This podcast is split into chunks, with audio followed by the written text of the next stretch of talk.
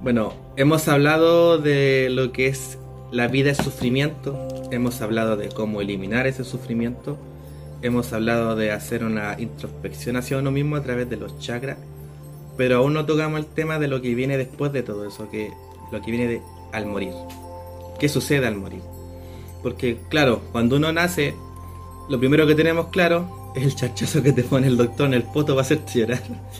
Y lo segundo que sí o sí te va a pasar es que te vas a morir. Eso está claro al momento de nacer.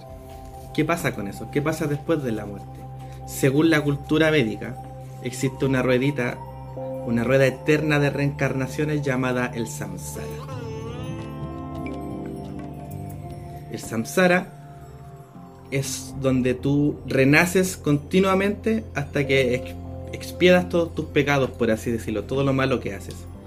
Eso lo pagas a través del karma, que es lo que provoca todo eso. Y justo de eso se va a tratar este capítulo de hoy día. Así que muchas gracias por estar aquí escuchándonos nuevamente. Estamos aquí con Héctor el Guasito, Patito el, de el amargado y el que habla el desubicado Richard. ¿Cómo están chicos? Bien, bien. Aquí viviendo el samsara todavía. Atrapados en el samsara. Un día más en el samsara. ¿Qué opinan chicos sobre el tema de hoy? Está complicado, yo creo que está complicado. Está agilado. en buen chileno está agilado. Es difícil de entender. Yo tuve que verme como 800 videos y todavía tengo dudas. Yo voy en la vuelta 107 ya. Estoy a punto. Ahí va, lo tenía identificado. Estoy a una vida de salirme del samsara, weón. ¿Qué tienen para pa decir sobre el samsara? Explicar, ¿por qué no explican de qué consiste bien el samsara? Lo primero que me quedó la duda cuando estaba viendo estos videos del samsara era no tanto la duda, era como hablar de darle un poco de contexto. Es como, ¿por qué nos pasa todo lo que nos pasa? ¿Por qué hubo un Dios, no lo llamaría maquiavélico, pero lo llamaría un poco eh, solitario para crear esto? Y decir, ¿por qué estás 108 veces viviendo vidas? ¿Qué busca con todo eso? Y llegué, había llegado antes, pero llegué nuevamente a un video que es hermoso, que se llama El huevo, que era la búsqueda de convertirte en un dios. No un dios como, no sé, como un Zeus que toma, toma que tiene una canasta de rayos, tíraselo a los humanos y anda a culiarte a buenas para que salgan centauros. Ese tipo de dios. Un Zeus cayondo. claro. Era una especie de dios de alma iluminada superior que haga entender lo que viene después. Porque ni en 108 vidas humanas vas a entender lo que hay afuera. Entonces, eh, se lo recomiendo, es muy bueno. Se, llama El Huevo, dura como 3 minutos. Y mm, es de Alan, no sé cuánto se llama, pero es hermoso, hermoso. Y resume bastante a qué se trata un poco de este ciclo de reencarnaciones. Entonces, yo creo que por ahí partir como para entender por qué estamos en el samsara, qué hacemos aquí. Es como no solamente solo estamos por estar, hay un, hay un significado detrás. Menos eso yo. Bueno, samsara vendría siendo como el ciclo de la vida o que tiene cuatro puntos importantes, que vendría siendo ciclo del nacimiento de la vida, muerte, encarnación y renacimiento.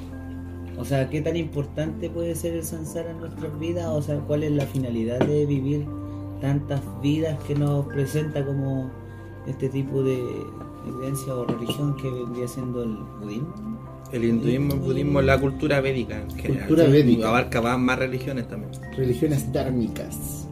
Imagínate todos los puntos que nombré y lo que quiere eh, demostrar vivir el samsara, porque al final darse cuenta que uno puede reencarnar, que uno nace con un propósito y cuál es ese propósito el que uno tiene que descubrir. Ver que en algún momento te puedes salir de esa famosa rueda.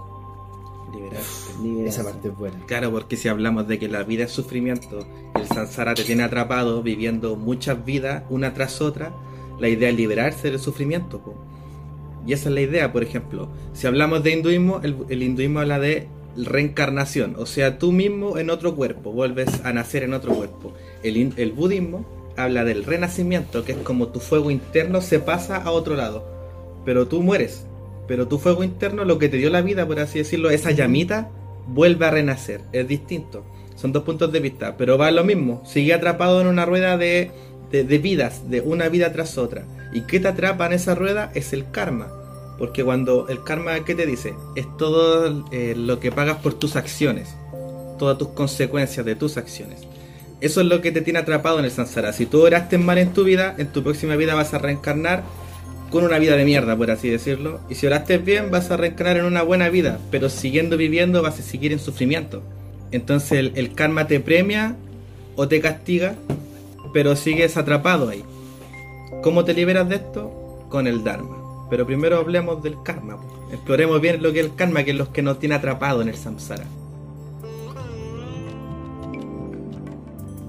Yo creo que hay un detalle a destacar es que para los que todavía llegan, han seguido esta mm, ¿cuál? quinta entrega ya, Quinta entrega. Gracias. los que han seguido esta mm, esta rueda de capítulos media rara, que estamos tratando de entregar conceptos. Cuando hablamos de sufrimiento no hablamos de un weón que constantemente la pasa mal, sino que hablamos del dukkha. Es, es, es más preciso decir dukkha porque no es como que toda la vida es sufrimiento y cada día me despierto sufriendo. Es una manera Claro. de decir que no estás satisfecho porque siempre buscas algo, siempre hay algo, Siempre hay un vacío. siempre hay un vacío que llenar. en el Siempre hay un deseo. Siempre hay un deseo. Siempre Entonces, quieres algo. El, el- esta rueda del samsara no te habla de que vas a estar 108 vidas sufriendo constantemente en dolor y pena. Es como que te- estar en el estar en el dukkha. Te despertás y te acostás llorando. No, no es eso. No, no es eso. Por eso es como, ¿por qué me quiero liberar si mi vida es buena? Nadie te dice que te liberes de una vida buena, tranquilo. Estamos hablando del dukkha.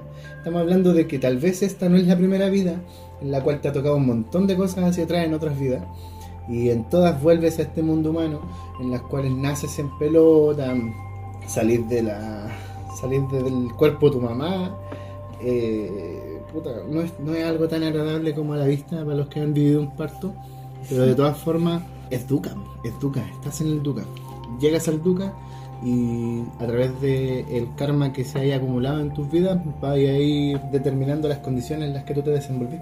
Tal vez si tenés una vida como la juegas, no es por justificar, pero tal vez si te toca una vida que ya a los cuatro años como la mierda, puede ser que en otras vidas el karma te haya dado un indicador muy malo para que esta vida haya salido una copia como las huevas de tu, de tu existencia. Sí. Y a pesar de todo eso malo, si aún así con las condiciones malas podía hacer algo bueno, es una prueba a superar. O quédate en justificarte malo y ser un buen de la mierda porque te ha tocado mal y vuelve a otra vida en la que sigáis con ese karma. Así que ya sabes ya, pues si naciste en Latinoamérica es culpa de tu vida anterior que tuvo un mal karma. Claro. Y te llevó a vivir en Latinoamérica, pues weón. Estar en Latinoamérica es un constante duca. Naciste en Chile, o no sé, en Venezuela y, y no en Portugal, weón. no en Suiza, weón. Oye, ya que estamos hablando del karma, dan a entender que el karma es una energía trascendente. Por ende, y es fiel reflejo de todos tus actos. Por ende, es tan importante hablar como de la energía como tal, de cuidar la energía. Cuidar mis, mis actos frente a cómo yo quiero transformar mi karma, cómo puedo generar que el karma se genere. Mira, eh, hay un punto particular que es destacar que no solo son los actos. Eso es una parte importante. El karma habla también de pensamientos y habla también de... mm, No era solo acto y pensamiento, era un tercer elemento que afectaba. Es decir, no solo basta con actuar bien, sino también con pensar bien, ir condicionándote a ti mismo. Es también pensar en cómo gestionar tus emociones, gestionar lo que te sucede en la vida es una condicionante que no está bajo tu dominio, pero lo que sí está tu dominio es cómo tú vas a reaccionar a eso. Entonces el karma no es solo los actos, sino también el pensamiento detrás de. Todo para cerrar el tema del karma, quería dar como ejemplo cuando tu mamita te decía cuando chico, Dios te va a castigar. si te portáis mal, Dios te va a castigar. El karma es algo similar. El karma te pone pruebas. po. Es como cuando también te dicen, Dios te puso esta prueba, tenéis que superarla. Cuando tenés una vida de mierda, dicen, es una prueba de Dios. la típica. Sí, ahí tú veis puta Es Dios como-. Es como una onda del karma, pues tú tienes una vida de mierda y si tú, a pesar de tener una vida de mierda, oras bien, ya haces las cosas bien, eres una persona buena, el karma te va a premiar en tu siguiente vida, pues. Vaya a ser, vaya a tener más suerte. Ahora si tú a través de tu vida de mierda te justificáis y te ponía a delinquir, a traficar o ir malo solo por ser malo, el karma te va a retribuir en una vida más mierda que la que tenía. El castigo de Dios que se, si se puede llamar al- en el buen cristianismo. Y eso es importante también recibir como en las culturas dármicas. Habla de que el karma no es algo que eh, lo hago ahora y en dos meses más empiezo a recibir. Es algo que todo lo que en tu vida hagas va a condicionar el indicador de karma para cuando nazcas en tus próximas vidas. El karma habla más de las condiciones en las cuales te vas Y a son- y desenvolver. dejar claro que el karma se refiere a la consecuencia de tus actos, no que un ser místico te esté viendo y te castigue. Es una interpretación, pero es la consecuencia netamente de tus propias acciones. Nadie te está castigando, el karma no es lo que te cae pues, por tu energía. Bueno, y si, y si hablamos de karma y hablamos de samsara, eh, ¿cómo elimino el karma? ¿Cómo elimino el karma? Se me ocurre una A través del Dharma, pa, amigo. Lo que hemos hablado en todos los capítulos El noble sendero octuple. Exacto, todo lo que es el Dharma, independiente de la religión, independiente del budismo, hinduismo, qué tipo de Dharma. Pero el, el Dharma es el que te lleva a, a salir de ahí.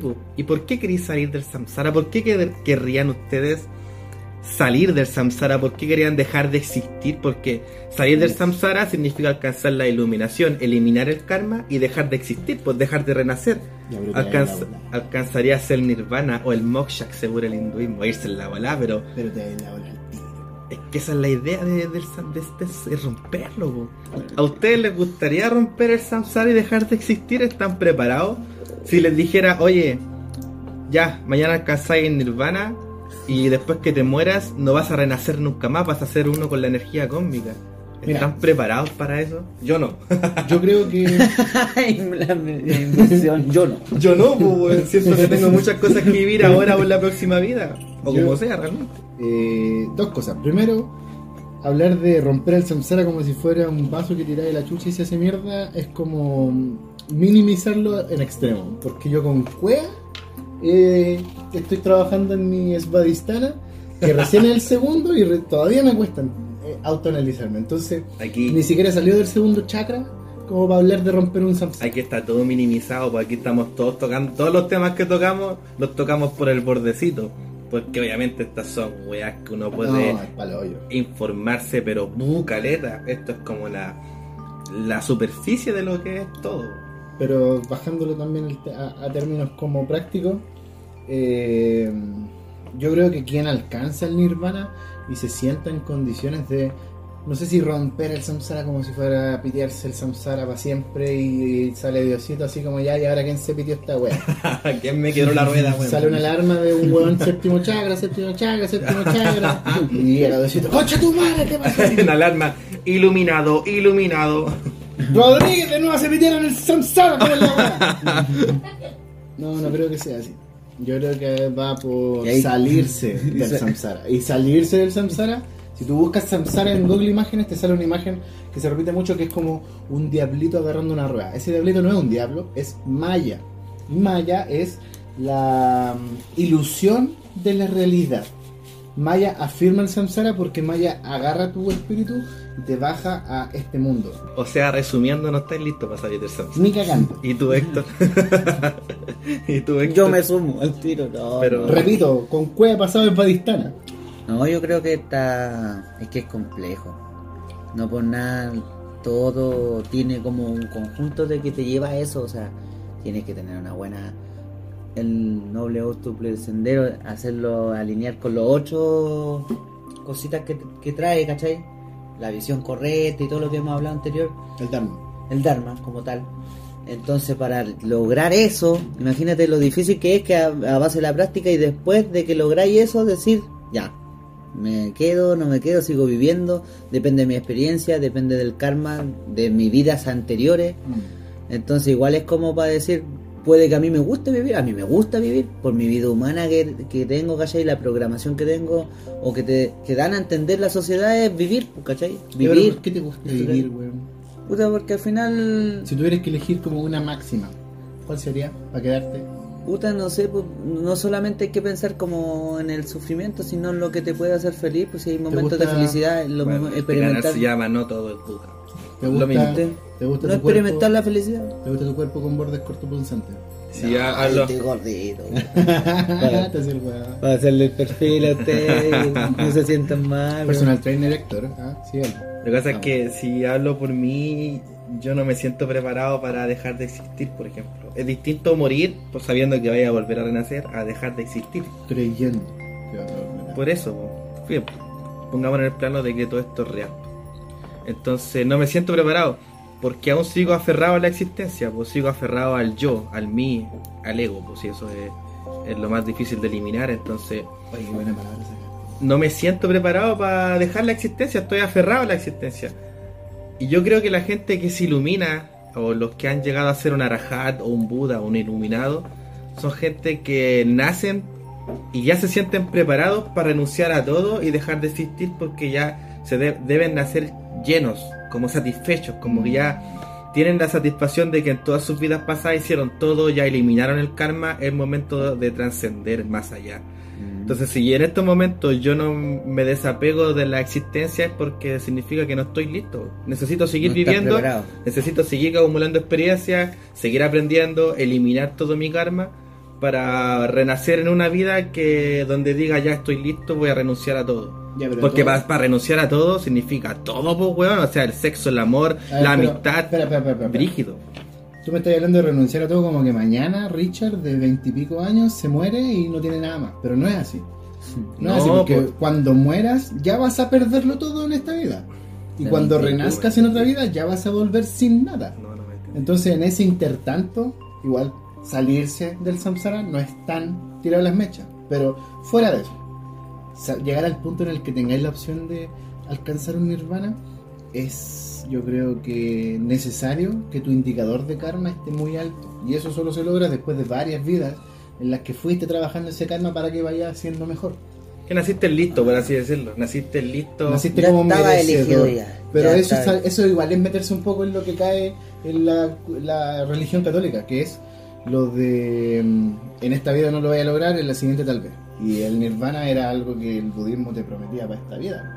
Entonces, ¿cómo se contrapone eso? No, porque por ejemplo, si hablamos de la iluminación, si yo ya renazco en la próxima vida y soy un renunciante en el sentido de que me dedico solo a la práctica espiritual para iluminarme, y me ilumino a los 30 años, imagínate, me ilumino a los 30, alcanzo el nirvana, vivo en nirvana hasta, no sé, los 80, muero y al morir ya no vuelvo a renacer. Pero tú viviste en nirvana, estuviste pleno, que es lo que significa nirvana, que es un estado de, un estado de mental pleno, en la perfección del ser, en la felicidad completa, la vas a vivir. A diferencia del hinduismo o muchas religiones como el cristianismo que te prometen eso una vez muerto. No, si tú moriste, te vas a ir al cielo y vas a vivir con Dios y vas a ser feliz. En Cambio, el budismo te lo promete en vida, te lo dice tú puedes alcanzar este estado viviendo. Bueno, una sí. vez alcanzado y te mueres en ese estado, sales del samsara.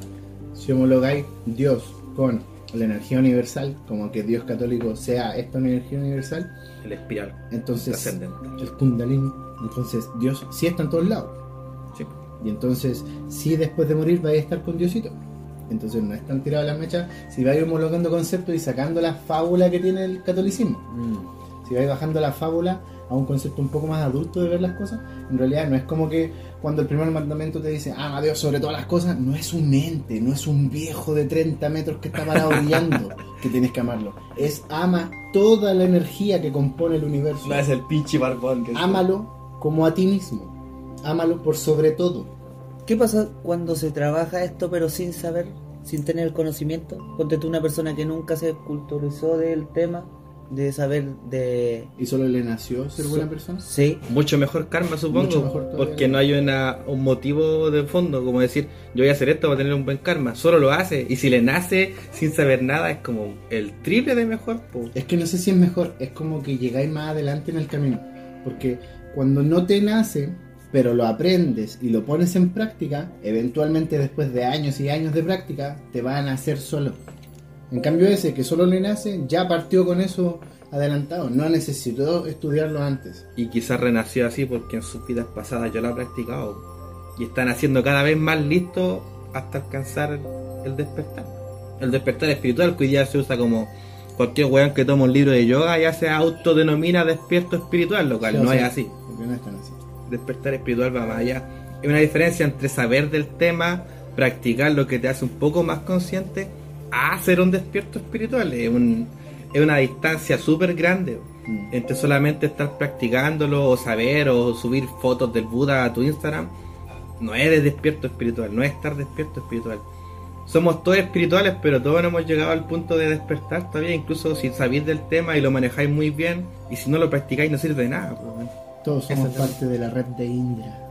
Bueno, yo creo que eh, el nirvana, que estábamos hablando del nirvana, es súper importante porque es un estado supremo que alcanza, bueno, que lo da a entender el budismo, que alcanza la persona o el alma en felicidad. ¿Qué tan importante es la felicidad para nosotros eh, como personas humanidad que estamos en búsqueda de eso siempre? Aparte de que vivimos en frustraciones o en sufrimiento, como dice nuestro podcast, que no todo es dukkha, eso es lo que busca el ser humano, busca la felicidad. Y la felicidad plena y suprema, o sea, que para siempre. Y tratamos de liberarnos nosotros de, de eso, del sufrimiento y alcanzar la felicidad. Ser feliz de modo automático. Una, sí, una cosa así. Sí, pues mantenerse, mantenerse ahí y salir de, no salir más de ahí. O sea, se, se supone que, que genial sería la vida siendo plena o llena de felicidad y que nada malo pasara. Pero igual le hago una pregunta chiquillo. Y esto sale así como para ponerlo y que las personas se, cu- se cuestionen. ¿Qué tan importante sería la vida si no hubiese un sufrimiento que hace que se equilibre? Cuático.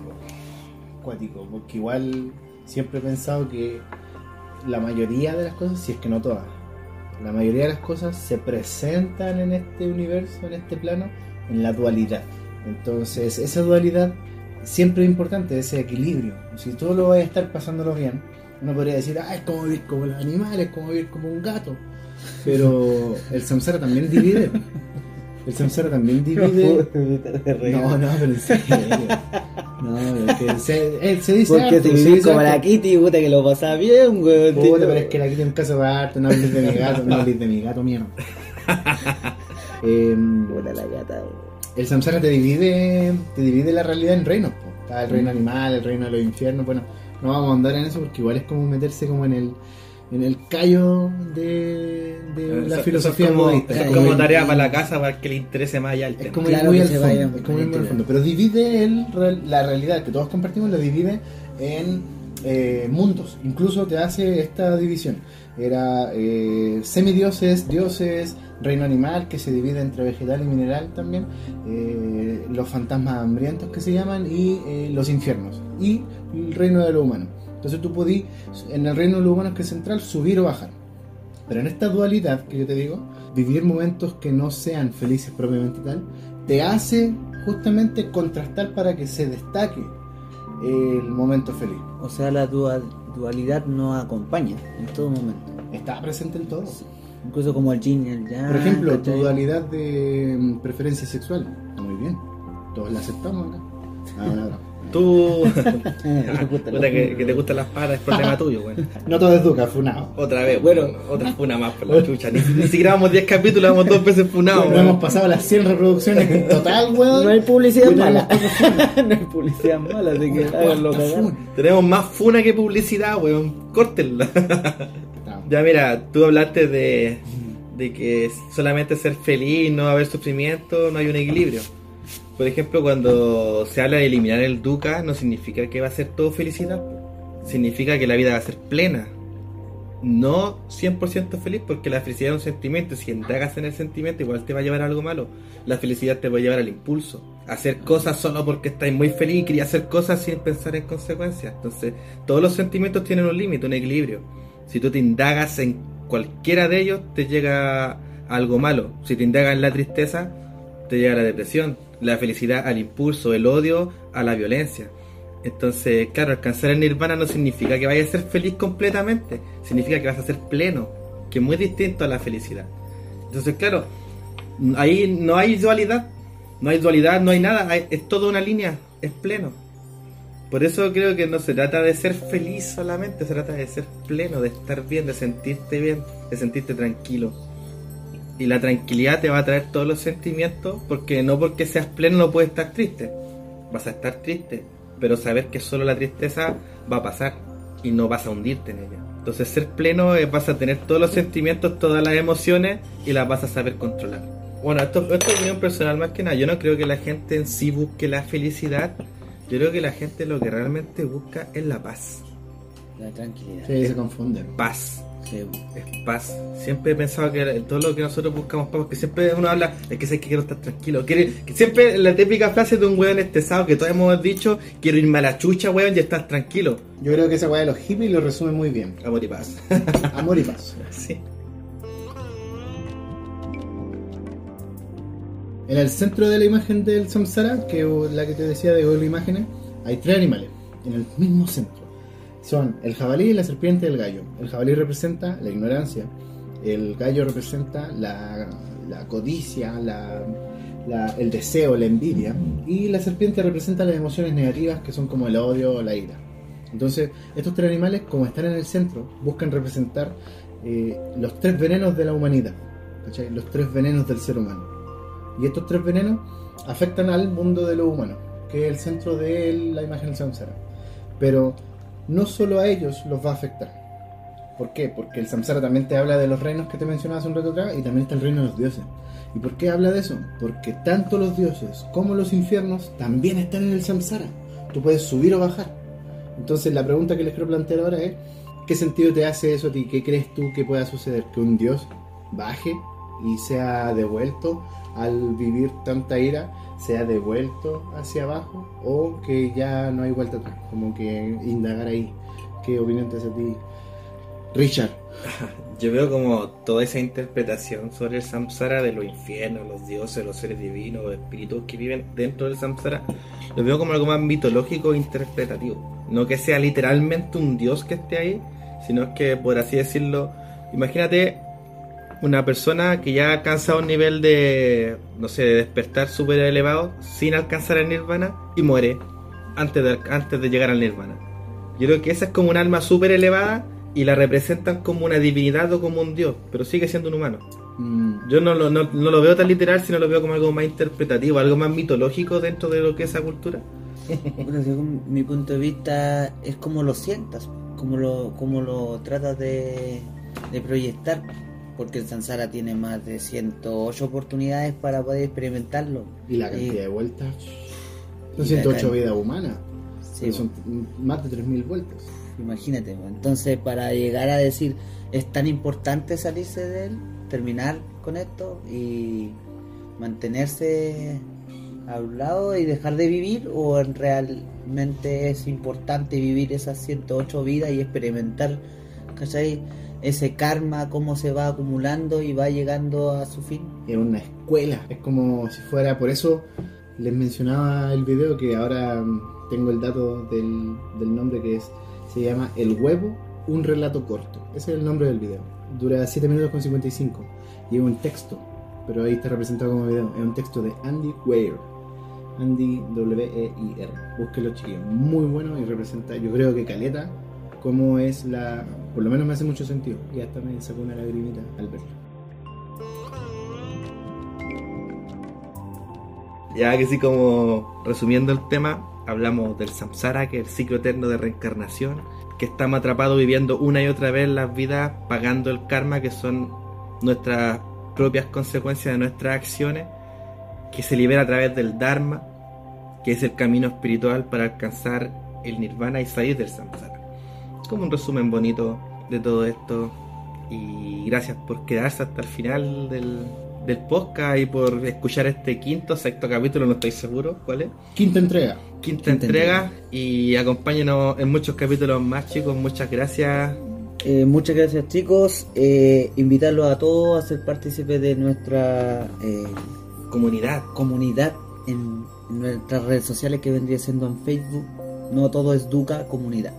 Es un grupito que creamos para que podamos, para que puedan compartir ideas, opiniones, críticas, también todo es válido. Bueno, eso fue todo. Muchas gracias chicos por escucharnos. Aquí hasta hasta el final, que es lo importante. Espero no lo hayan puesto en reproducir por cuatro y escucharnos rápido. Así que eso, muchas gracias. Bye bye. Uy, uy. soy muy sincero. Ya.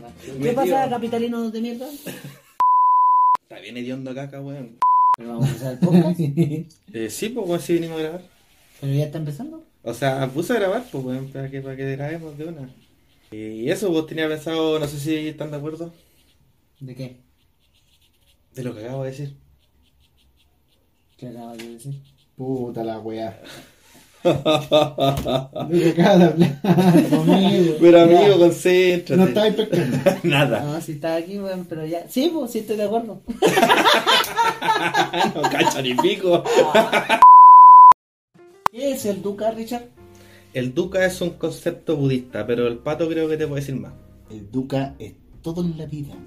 Es que el, No el no nombre, dukkha, ¿y por el nombre del nombre? podcast es No todo es dukkha. No todo es Duca. ¿Por qué ¿Y qué Ah, chucha le es diga el dukkha? nombre.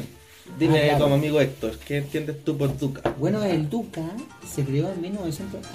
Ya. Se crió, po, weón. O Se sea- creó, Ah, weón. ¿Me escucha bien? weón. Ahora más fuerte que se te escucha la Ya, mira. voz. Entonces el dukkha viene de un término de el budismo, si no me equivoco, Mm. y quiere decir o dar a identificar el sufrimiento. Y bueno, el título de nuestra podcast es No todo es dukkha, o sea, no todo es sufrimiento. Y es tratar de lo que quieren mezclar o mostrar es que tratar de sacar el sufrimiento de nuestras vidas. ¿Ya? Y eso. Habláis tan como, di- como disertación. que que te, bueno, fal- pues, te no faltó el puro papelógrafo culiado atrás. No, tranquilo. Eh, y ahora eso, pasa- compañeros. Ahora pasa con mi siguiente compañero, Ricardo. Lo más. Buenas tardes, compañeros. Buenas tardes, profesor, compañero. Puta la weá. Puta, dukkha No, es lo que el budismo Y llamaría la como segunda no alcanzó a grabar porque. interrumpiendo, weón. No sé, este weón. No dale. te van a esperar que uno encanta hable. pisar, le encanta pisar la grabación. weón. Sí, les canta que uno hable y se pone a opinar, weón. Digan, hagan lo suyo. Digan soy guaso, el guaso, culiao. No te voy a tratar de guaso, tío. Ya, No. ya, dale. Sí, Cual- cualquiera sea que diga. Ya, preséntate, weón. Cualquiera sea Ah, que- no, Y le no, volvió a interrumpir, pues, weón. Te volvió a interrumpir, pues, hermano. Escucha, no le importa Lo que pasa es que este weón nunca ha escuchado podcast. Vos no suelto escuchar podcast, weón. Estoy seguro. ¿Cómo que no? No he escuchado. Tú solo escucha movimiento original, weón. De ahí no No. sale este weón. Nos vamos a morir. Y alguna vez que diga tu mente. Ya, el dukkha en el budismo es entendido como toda la parte que te causa sufrimiento en la vida. Entonces el budismo se encarga de eliminar esa parte del sufrimiento para que todo sea feliz y podáis estar bien. Como resumiendo del resumen del resumen. Entonces por eso no todo es dukkha, como decir no todo está mal, no todo es sufrimiento y verle como el lado positivo o el lado chistoso o un lado diferente a las cosas que cotidianamente son malas o nos causan una mala sensación, ese, ese ácido en la boca. O eso entiendo yo por dukkha. Ay, ese ácido en la boca. Ese ácido en la boca. Como- Sonó bonito. ¿sí? Poético. Poético. Ay, Poético. No, no está escrito, bueno, no está escrito. Está bien. Te voy a dejar el ácido en la Eso se entiendo por el dukkha, por la diuca. Puta la weón. Puta, para la Hola,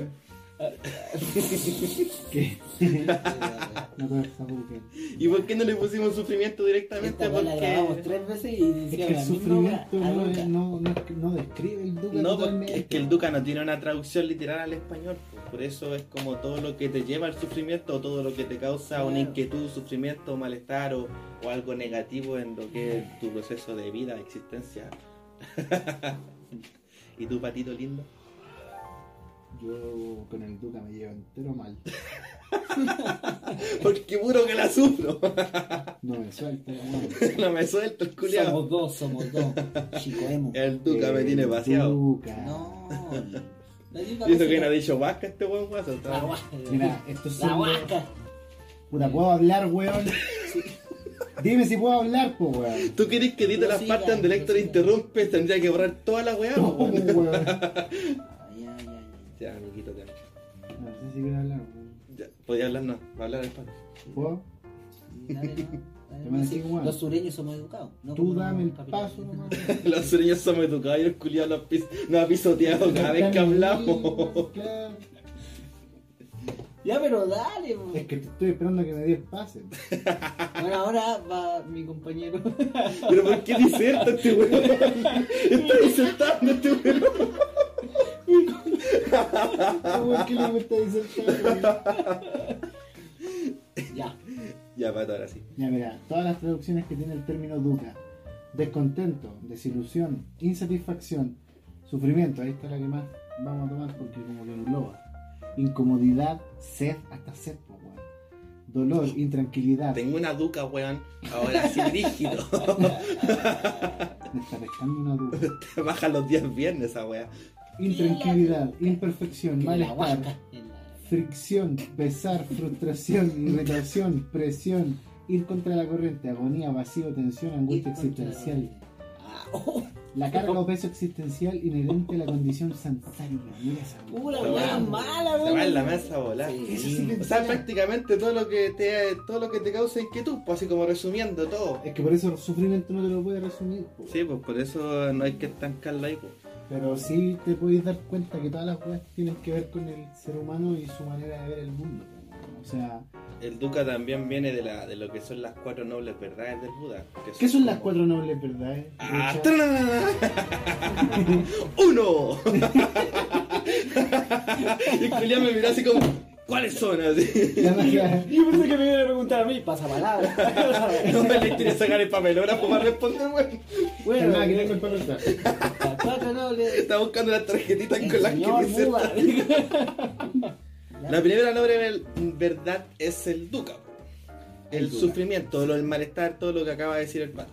La segunda es ¿qué te causa todo eso? No, es que estés Puta, tampoco vamos a entrar en profundidad. Si no weón estamos, que hablando, wea no estamos hablando aquí de budismo en general, po, hombre. No, si vaya a hablar una weá, háblala bien. Si hay a buscar en internet, entonces no me pregunté. po. Ah, Esta weá de trabajar con capital- capitalismo, weón. La verdad de. Duca, el malestar en todas sus formas. Claro, existe el Duca, está ahí. Por eso, la segunda es qué lo causa. La verdad de la causa. La verdad de la Todo lo que es el apego, los deseos, La sed, la lujuria y la apego. La sed. Yo tengo esa weá, Eso de querer. querer. de querer todo, Querer. de, poseer, de querer poseer Mm. y de Verdad. cuando ya lo tienes, seguir queriendo más. Es que siempre te falta. Ambicioso. Esa weá Piñera la tiene. No, ese weón es- Yo te salí como taxista, weón. No tenía alguna, alguna red de taxista como en sangre, weón. me. No, hay que trabajar igual. Piñera tiene weá. Este weón taxiaba pero en carreta. Hay que avalarla todo nomás. Mira, viste el comentario así como burlesco de un capitalino chileno. Este weón andaba en carreta. Ah, no andan en carreta en el sur. Ah, el weón vive en ciudad del sur. Ah, vive en Ciudad del Sur. Está revelando, Ah, Ah, sí, pues este Sí, no, o sea, yo vivía. soy guaso. ah, no, vivía ahí en una cabaña. la Igual tengo familiares Ahí donde cosechamos la papa, todo eso, Pero pero, tú no eres tu familia, weón. Tu familia es guasa. Pero yo vengo de esa. Tú eres un weón que se cree guaso. ¿Viviste No, cuántos años en el sur? Ocho años, weón, no, weón. No, viviste dos años, ¿no? Así. Ya, la tercera Ya, noble sí. verdad Es que se es, puede acabar. es el que se puede acabar el sufrimiento. O sea, existe, pero se puede eliminar. La cuarta ¿Y noble cómo se verdad. puede eliminar, Héctor? ¿Cuál es la cuarta noble verdad? ¿Cómo se puede eliminar el Piensa que el profe, piensa que el profe. La cuarta noble ¿Cómo verdad. eliminarlo? po? Hay un camino para eliminar. Tú podís, weón, dilo. Habla, cobarde. Según el budismo. ¿Ah? Claro, pero ¿cómo alcanzar el nirvana? ¿A través de qué? Po? Tuple noble sendero. Aquí toda la weá es noble. Es noble aquí. Ya. Y todo lo que es el Dharma o el Buda Dharma cabe en todas las enseñanzas del Buda y porque todo ese es el camino, ¿cachai? ¿no? Para liberarte del dukkha. Yo soy un impostor, weón. Esa weá del impostor. esa weá del camino medio es como lo que en el Tao dice que no way o no, la no acción, no mortificarte por algo. Este violita. Ahí viene el otro Tampoco no hacer nada, por eso entre no hacer nada o en mortificarte está O sea, el camino pero- medio que es todo, no, todo tranquilito. Suena, Violita. suena fácil, no es fácil. No es pues uno siempre tiende a, a- ir a extremos tampoco- de uno al otro. Tampoco es difícil, weón. Es como No. dejarse llevar nomás, así como Sí. tirarte en el Es- río que el es río como te todo, es una weá de práctica. Ah, ¿te interesa? Lo Cada vez que lo practiques, claro, se va O sea, hoy se puede hacer por algo, está todo esto que estamos hablando. Y aquí viene el octuple sendero. Y también es noble. Sí, todo es noble. Noble camino octuple. Mira la linda weá. Como poder saber de qué se trata. Y no verlo tampoco como algo religioso, sino como algo más filosófico que se puede llevar, El budismo cual- no es religión. Pero es considerar religión. No, el budismo no es religión. Si sé que no es religión, No pero tiene. Igual es si sé que no es religión, Es que pero la mayoría de las si la mayoría de las personas lo consideran religión y Hay por eso claro no por eso esto estoy haciendo, verlo el lado filosófico de estilo de vida que tiene. ¿Qué pasa, doctor? Detective Peñate. ¿Quién es Detective Peñate? Ay, no vieron la doctora Polo. No, no, no, pero busquémoslo. Ay, culiado preparado. Para empecé. Oñate. ¿Quién es ese weón? Doctora. Ay, nunca vieron cuando la mamá estaban viendo doctora Polo y. Puta, yo no veo. Puta, mi mamá, mi mamá no cambia el TVN, weón. Frank Peñate. Tú dijiste Oñate. Es Frank Peñate, el detective de. El pichulotote. Bueno, algo así era. Creo que es bueno para la tula. El pichulotote no, no será el del Morante. Tiene cara de bueno para la tula. Algo. Con todo el respeto que se merece de la familia Peñate. La familia Peñate. Con todo el respeto que se merece la mamá. El linaje de detectives No, Peñate. buena para tú de familia Piñera. Bueno chicos, eh, damos por terminado el podcast. Se agradece que hayan llegado hasta acá con este piloto. Muchas gracias por escucharnos. Chau, chau.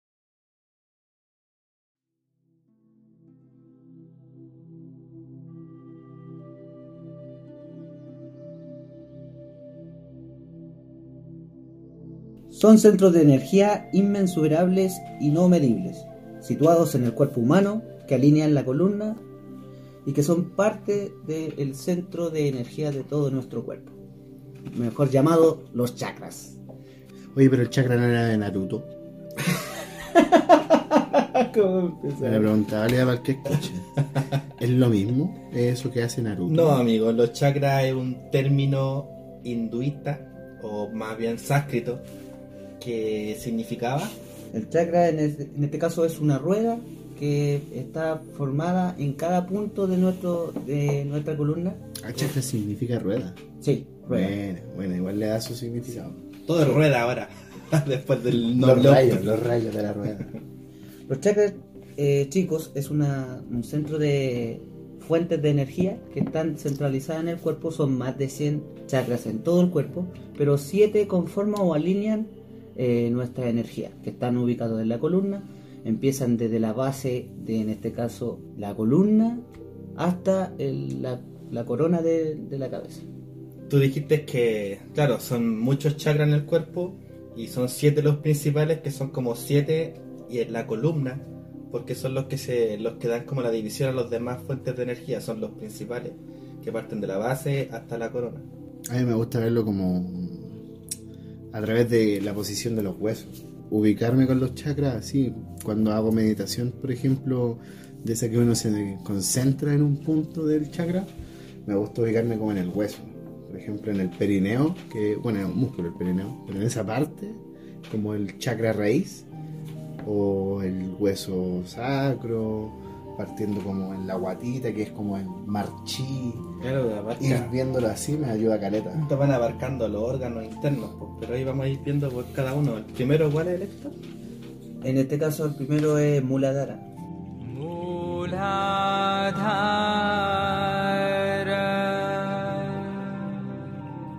Muladhara Chakra, el chakra raíz con el elemento tierra.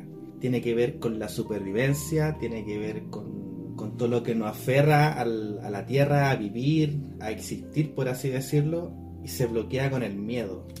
Bueno, el Mula- Muladhara en este caso es como el que te enseña a estar conectado directamente como con uno mismo, la conexión con la energía que uno mantiene dentro de tu espacio. Tienes que entender que también hay ciertos órganos que están influenciados en cada chakra. Muladhara chakra para mí es, es ese punto en el que, ¿cómo decirlo? Es como si en este plano físico en el que compartimos, de alguna manera no vinimos acá como, eh, no sé, pues solo una guagua, solo fueron tus papás tirando, sino que fue como un espíritu que elige bajar al plano físico. Y en esa decisión, apenas se conecta con el plano físico, se arma Muladhara, que es la conexión al plano físico. La energía que te brinda tu cuerpo, que te brindan los sentidos, te brinda la sensación del entorno, lo que es físico, lo que se siente aquí y ahora. Esa parte de Muladhara es la que tra- atraviesa esa energía, o parte de esa energía. Claro, es importante lo que estés diciendo porque todos dicen dentro del plano hinduista, hablando de que esto es parte del hinduismo, la base de la cultura védica, eh, cuando uno nace, el primer chakra que se activa es Muladhara. porque estáis naciendo, empezar a existir. Es la base de todo. De hecho, por eso Muladhara es lo que alberga el Kundalini, que es la energía interna, que es la que se va. Oh, qué bueno. la- lo que va fluyendo a través hasta conectarte con la energía cósmica. Porque Kundalini significa espiral o torcido, que así es como fluye la energía. No podemos hablar de los chakras sin, sin hablar del El Kundalini. Kundalini. Y sin sumar otra cosa que también vengo preparado por algo soy la anfitrión chiquillo. Los auspiciadores. No, mentira. Con ustedes, tío Manuel. Mate PDF. No, sin sumar que cuando hay una alineación de los chakras o cuando hablamos de chakras tenemos que hablar de una energía vitalizante que se genera que se llama prana. El prana, Prana. es súper importante Sí. ya que es la que da fuerza y vitalidad a la vida, ¿cachai? Saludable. Mientras mejor estés potenciando cada uno de tus chakras, van a estar, eh, en este caso, más saludables tus órganos, tu mentalidad, tu, eh, la manera en que generas los pensamientos y todo. Como, como un dato anexo, para terminar con este chakra y seguir con el siguiente, eh, esto es dentro del plano hinduista. Dentro del plano budista, los chakras son vistos como escalones o templos. Y el primer templo para ellos es el templo físico, que tiene que ver también con todo lo que es tu apariencia física, tu cuerpo, todo lo que te ata al plano físico, valga la redundancia. Entonces, cuando tú entiendes eso, puedes trascender al siguiente escalón, ¿cachai? Dentro del plano budista. Hay un capítulo muy bueno porque no, no, no, no puedo solo dejarlo pasar.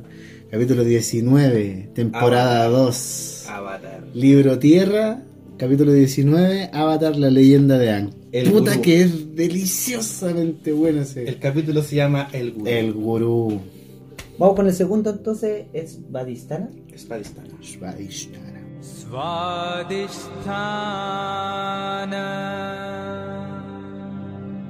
Bueno, este habla de la sexualidad, va conectado con el placer. Significa que Svadhisthana lo trabajáis cuando tenéis cachita.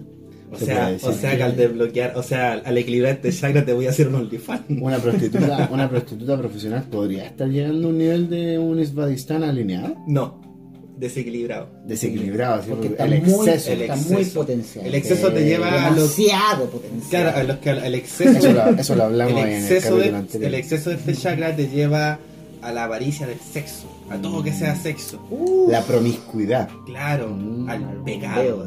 como a los 15 años cuando La- estáis meta la, La cosa- cochinada. Este la chakra tiene, cochinada. tiene, tiene que ver con el placer y se bloquea con la culpa. Es importante saber con qué, Mm. con qué nos, nos detenemos para tener equilibrado este chakra, que es con la culpa.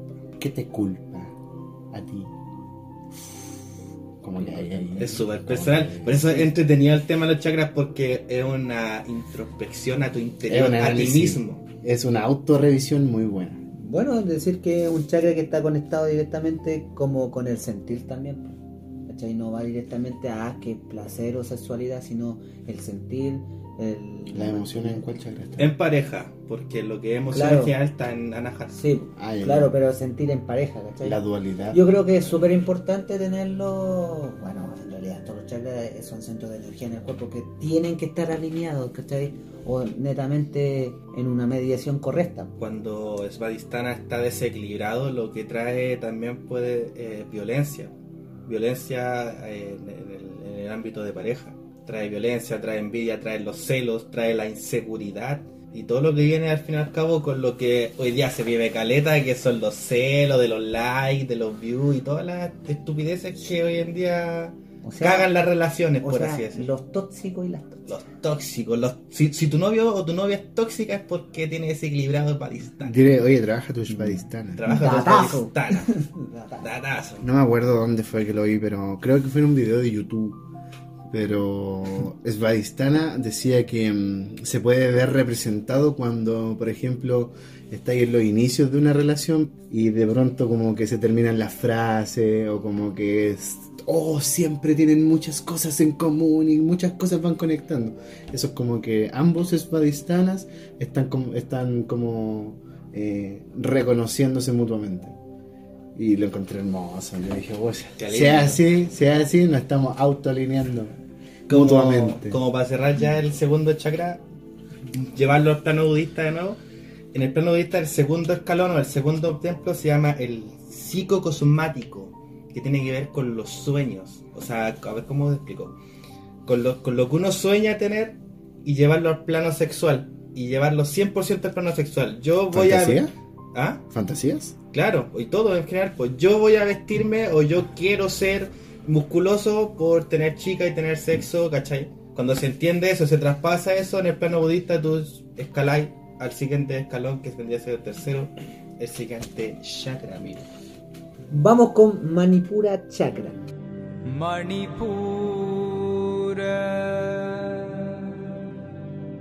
Chiquillos, Manipura Chakra, conectado con el poder. ¿Qué me El- pueden decir? El mar chi. Manipura chakra tiene que ver con todo lo que es la autoestima, con todo lo que es la confianza y se bloquea con la vergüenza. La vergüenza.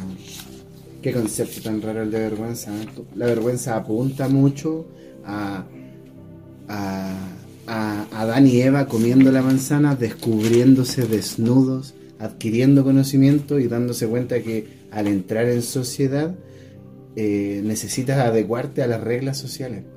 De ahí yo creo que nace mucha parte de la vergüenza, la del- vergüenza. Del, del, del hacer el ridículo. Cuando Muladhara está desequilibrado, tendemos a ser personas tímidas, vergonzosas, inseguras de uno mismo y tiende también a lo que es la envidia. Empezáis con la envidia, envidia en general.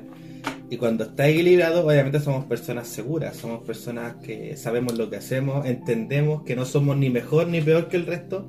Y cuando está muy, no sé, con mucha energía, todo lo contrario, somos egocéntricos, es como, la, es como el chakra que tiene que ver con el ego. Las personas muy egocéntricas porque tienen este chakra muy abierto y son egocéntricos, se creen mejor que todo, se creen saber más que todo y son desagradables, weón. la Sí. verdad. Es interesante darse cuenta que muchas personas cuando tú les preguntáis esa pregunta media rara de tú dentro de tu cuerpo, ¿dónde crees que tú estás? Muchos dicen en la cabeza, pero la segunda parte donde más dicen que están es en el estómago, en el manipura, en el marchi.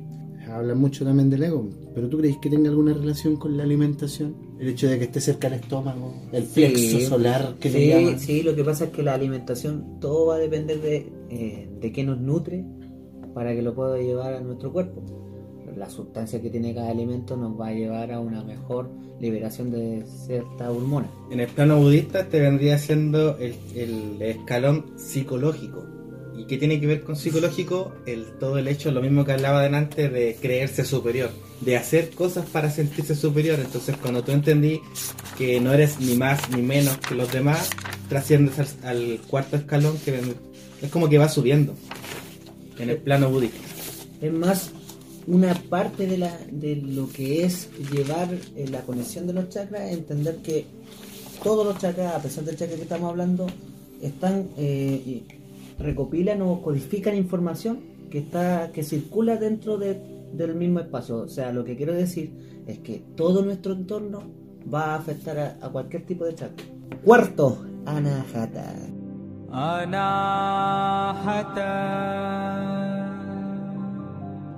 Conectado con el amor, chicos. El amor, qué lindo el amor. El amor es una magia. Cállate. Un galletito del bambino acá. Una simple fantasía. Es como un sueño. Ya. Anahata. Anahata es el chakra enfocado en el amor es como una luz. ah, el tema culiado, weón. Como decía, Anahata es el chakra del amor, el amor que nos tenemos a nosotros mismos, el amor que le tenemos al mundo, el amor que le tenemos a la vida. Se bloquea con el odio. O sea, es la representación del amor en general, podríamos decir. Por eso, Espadistana es como el amor de pareja y este es el amor general, el amor como sentimiento general. El amor platónico. Claro, todo. Pero no ese amor platónico que nos muestra el cine, sino que el amor que trata de describir Platón, de donde viene la palabra platónico. Ese amor que es trascendental, fundamental, no necesita un apellido, solo es la sensación más pura del amor, es el eros. Oye, pero qué guático eso de cómo, cómo se van bloqueando los chakras con ciertos sentimientos. Ahora viene el odio. Desequilibrante. Ahora cuando Anahata está desequilibrado, te- tiendes a odiar, po, a sentir el, el sentimiento del odio, pero así de mala, como querer asesinar, querer matar, querer pegar, la violencia. Y en el plano budista vendría siendo el psicoespiritual, Anahata. que es más allá de la razón, por así decirlo. O sea, no te Eso- centras en la razón, sino en sentir, dejarte llevar por el sentimiento. Entonces, para los budistas, el, este plano psicoespiritual, que Anahata vendría siendo eso, dejarse llevar por el sentimiento. Y una vez que comprendes cómo dejarte llevar por el sentimiento, trasciendes al quinto escalón. Eso de lo, el pleno budista, yo sabía que los primeros tres que pasamos, eh, que era Manipura, eh, no, eh, Muladhara, Svadhisthana y Manipura, cumplen un escalafón distinto del cuarto y el quinto que son Anahata y Vishuddha. Sí. Y son distintos bloques. ¿Cómo era esa separación? El primero es como lo, lo más físico. De lo Los físico, tres primeros claro, son como de este plano. De lo físico a la mente, después viene este plano que vendría siendo como lo sentimental, más espiritual, y después pasa a lo espiritual y después ya A lo divino. Claro. Claro, de lo espiritual a lo divino. Cuando, cuando Anahata esté abierto será más compasivo y amable, siempre desarrollando y fortaleciendo relaciones amistosas. Si el chakra tiene poca actividad tendrás tendencia a ser frío y poco amigable, en cambio, si tiene demasiada actividad serás amoroso a un nivel que las otras personas podrían sentirse abrumadas y podrías parecer egoísta. Ya, pasemos al siguiente Bichuda Chakra.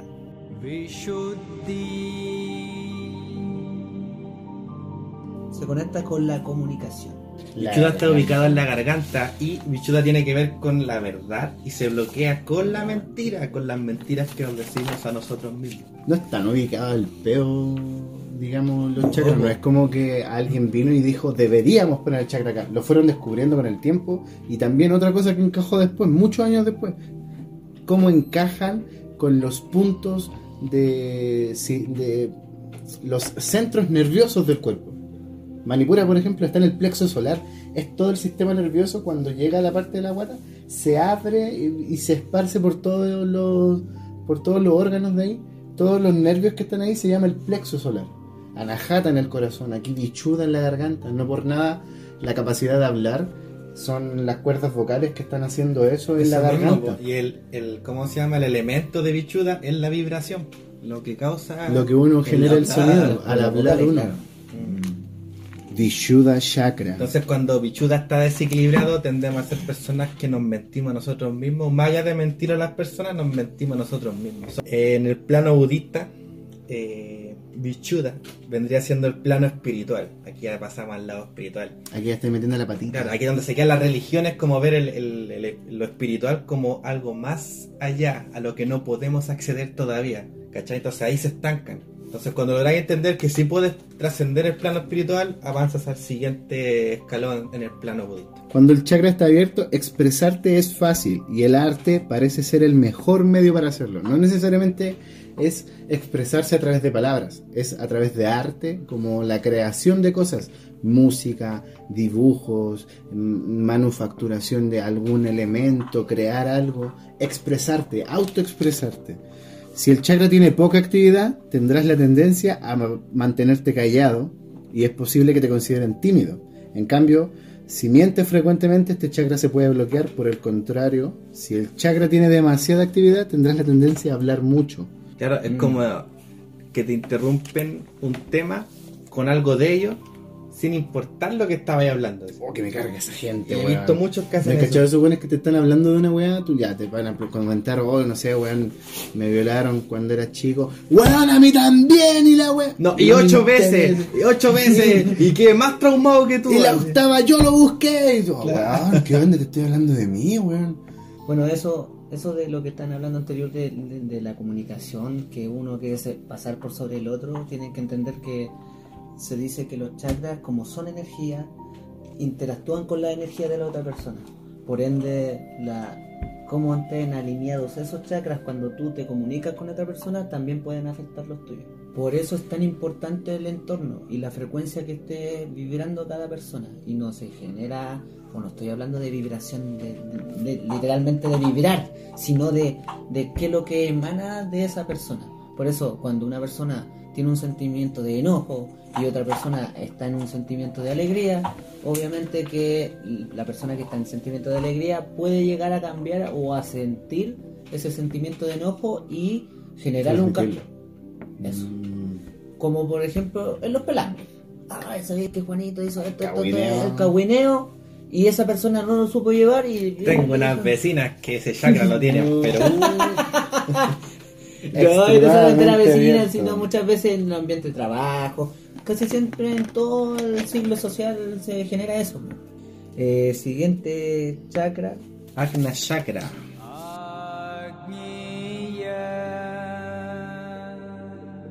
El tercer ojo, la glándula pineal. El tercer ojo. El chakra que tiene que ver con el discernimiento y se bloquea con la ilusión, con la ilusión de que somos seres separados del mundo, cuando realmente somos parte del mundo. En el plano budista, este chakra es el espiritual trascendental. Esa weá dije, Y- pues, qué lindo. ¿Y qué pasa con eso? El, el puente a darte cuenta que podéis despertar y ser uno con la energía cósmica, con la fuente, con Dios, como lo quieras llamar, y el camino, el último escalón para acceder al Kundalini, para que el Kundalini fluya por ti. Ojo, que lo hemos mencionado harto lo que es Kundalini, pero dar a entender para que los que nos están escuchando que es una energía vital que está dentro de nuestro cuerpo. Kundalini lo representan mucho en imágenes como una serpiente. Como que el hueso sacro, el hueso sacro, imagínate que fuera la cesta de la serpiente, de la cobra. Y viene este weón con una flauta y empieza a hacer subir la serpiente, la cobra, mientras se levanta.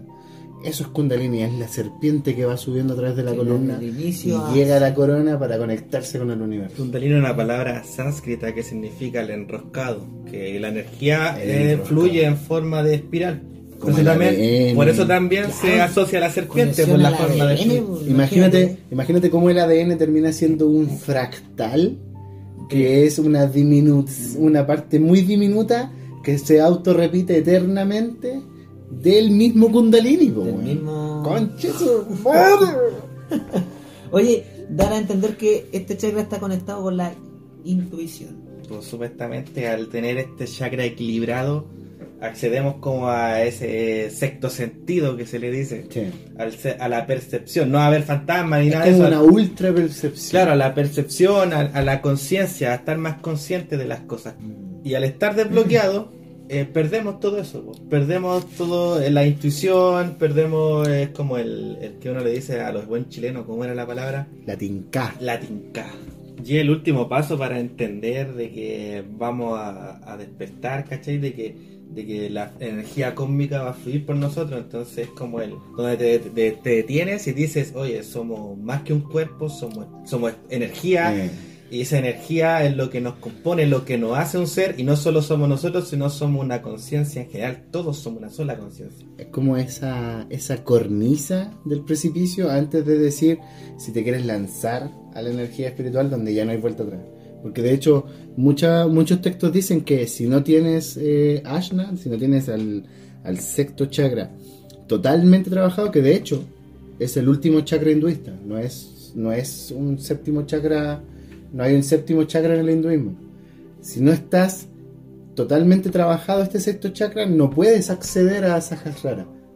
Necesitas tenerlo al máximo, porque incluso cuando ya esté muy muy trabajado, te va a pasar esto que les pasa a los tarotistas reales o a, la- a las personas que se iniciaron en el arte de la adivinación, que es que tienes una lectura del un nivel de percepción tan alto que tienes una lectura del lenguaje corporal de la persona que acaparas todo lo que esa misma persona no está recibiendo de sí misma.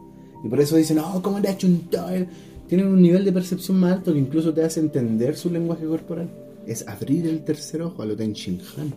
Chinhan sabe de esta weá. Siguiente chakra, Sahasrara.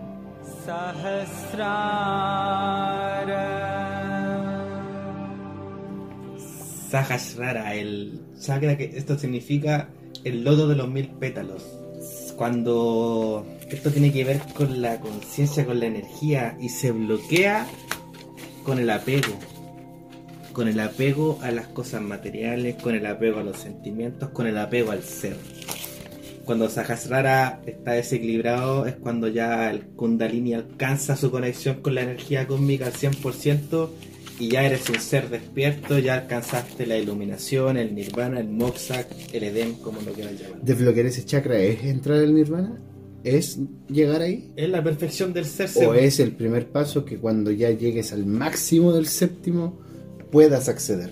No, el desbloquear este chakra es la perfección del ser. Pues es lograr todo. Igual hay vértigo en esa eh, decisión. imagínate que desbloqueaste todos los demás, que es prácticamente eh, es, es tu corrección a ti mismo. Entonces, una vez que corregiste todo, ya eres el. Ya estoy Claro. capacitado para dar ese paso. Lo cual no es fácil, como se, escucha fácil. Sí, como- Ah, como no, si fuera no, desbloquear el claro, último nivel. Desbloquear el último, como- claro, el villano final y ahora. Oh, vamos a entrar al Nirvana. ¿Quiero ir al Nirvana, perro? Vamos. No, no creo que sea. Y se dice que conecta con la espiritualidad. Y con razón. Sahasrara, a color ultravioleta. El Ultravioleta. morado. La conexión con todo, con la energía. Séptimo chakra, el más espiritual de todos, engloba la sabiduría del ser y el ser uno con el universo. Si este chakra está abierto, desaparece la tendencia a emitir prejuicios y te vuelves más consciente del mundo y de tu conexión con él. Si este chakra tiene poca actividad, tu tendencia a ser espiritual se ve disminuida y puedes tener una inclinación hacia ser rígido en tus pensamientos. En cambio, si tienes demasiada actividad, tendrás una tendencia a intelectualizar las cosas todo el tiempo. La espiritualidad parece estar primero en tu mente y si existiera una sobreactividad extrema se podría llegar al punto de ignorar las necesidades del cuerpo físico, como comida, agua o refugio. Esto viene de muchos muchos casos de estos monjes que meditan, no sé, días enteros y solo se alimentan de la energía solar, pues. Sí. solo se nutren de la energía solar y agua. Y choca un poco escucharlo, pero lo logran, por lo lo bueno no logran, se mueren. pues. Dentro del plano budista vendría siendo el trascendental, ya el último con el que trasciende, la palabra, la palabra lo dice. Eres uno con el universo, alcanzaste el despertar, eres un.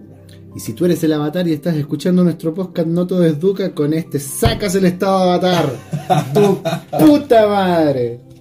Bueno, como resumen, los chakras son estos centros de energía que cruzan toda nuestra columna. Nos sirven también para una conexión con uno mismo, para corregirse a uno mismo, para estudiarse a uno mismo. Y es interesante ver cómo cada chakra afecta sentimientos, comportamientos y órganos. Entonces, creo que es bonito averiguar más sobre el tema y sobre diferentes culturas que hablan sobre lo mismo. Aquí hablamos del plano hinduista y un poquito del budismo, como los ven. Pero hay muchas culturas que también ven estos centros de energía de diferentes formas. Sí. Al final llegan a lo mismo, pero eh, es bueno tener más información, pues saber más de distintos lados de cómo es. Por ejemplo, Héctor, ¿tú sabes cómo le dicen al Kundalini en la religión católica cristiana? La energía, como vendría siendo, como. Le el- dicen el Espíritu Espíritu Santo. Santo. Ese es el Kundalini. Yo quería sumar un poco igual de los chakras, en resumen de dar a entender a los chakras también que son la llave de operación de nuestro ser. Como la válvula, llave, ¿a eso llave o llave de llave de abrir una puerta? Llave de, de, de actuar, de generarse, de poder... Porque imagínate que cada, cada chakra se bloquea con ciertos sentimientos y si tú no...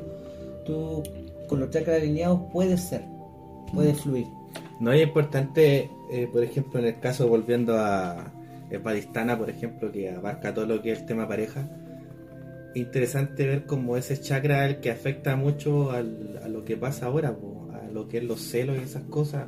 Mm. Y así con todos los chakras tú puedes ver diferentes problemas sociales que se pueden solucionar a través de la meditación o el reiki o el yoga.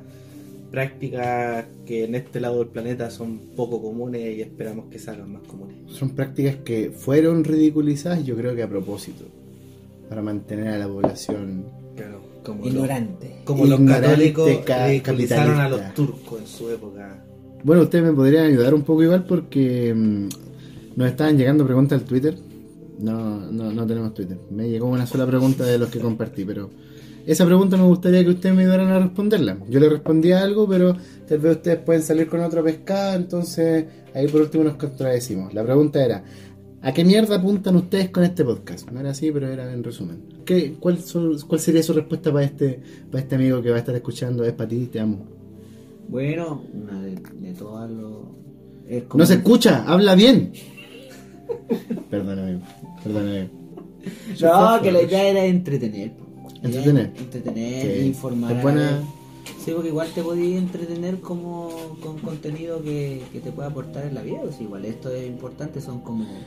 Yo lo los vi, temas que hemos tocado son como guías. ahora sí. Yo por dos cosas. Una, porque me gusta hablar de estos temas y era como una forma de poder conversarlo abiertamente con otras personas. Y segundo, para llamar a más personas a interesarse en estos temas. De una forma, no sé, más divertida, más dinámica, más de tú a tú, como persona normal hablando de esto. Y esa es como la idea que, que lo pensé cuando quise incorporarme en esto.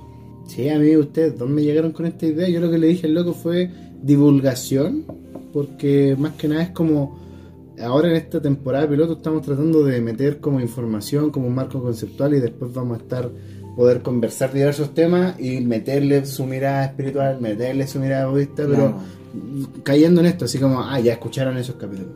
Pero fue más también por la entretención de hacer un podcast. Bueno, ya damos por terminado lo que es el podcast de hoy. Eh, en este caso, espero que hayan aprendido de lo que es los chakras. Eh, agradecer a mi compañero lo que Pato, Richard y el invitado que nunca habló, Eliseo.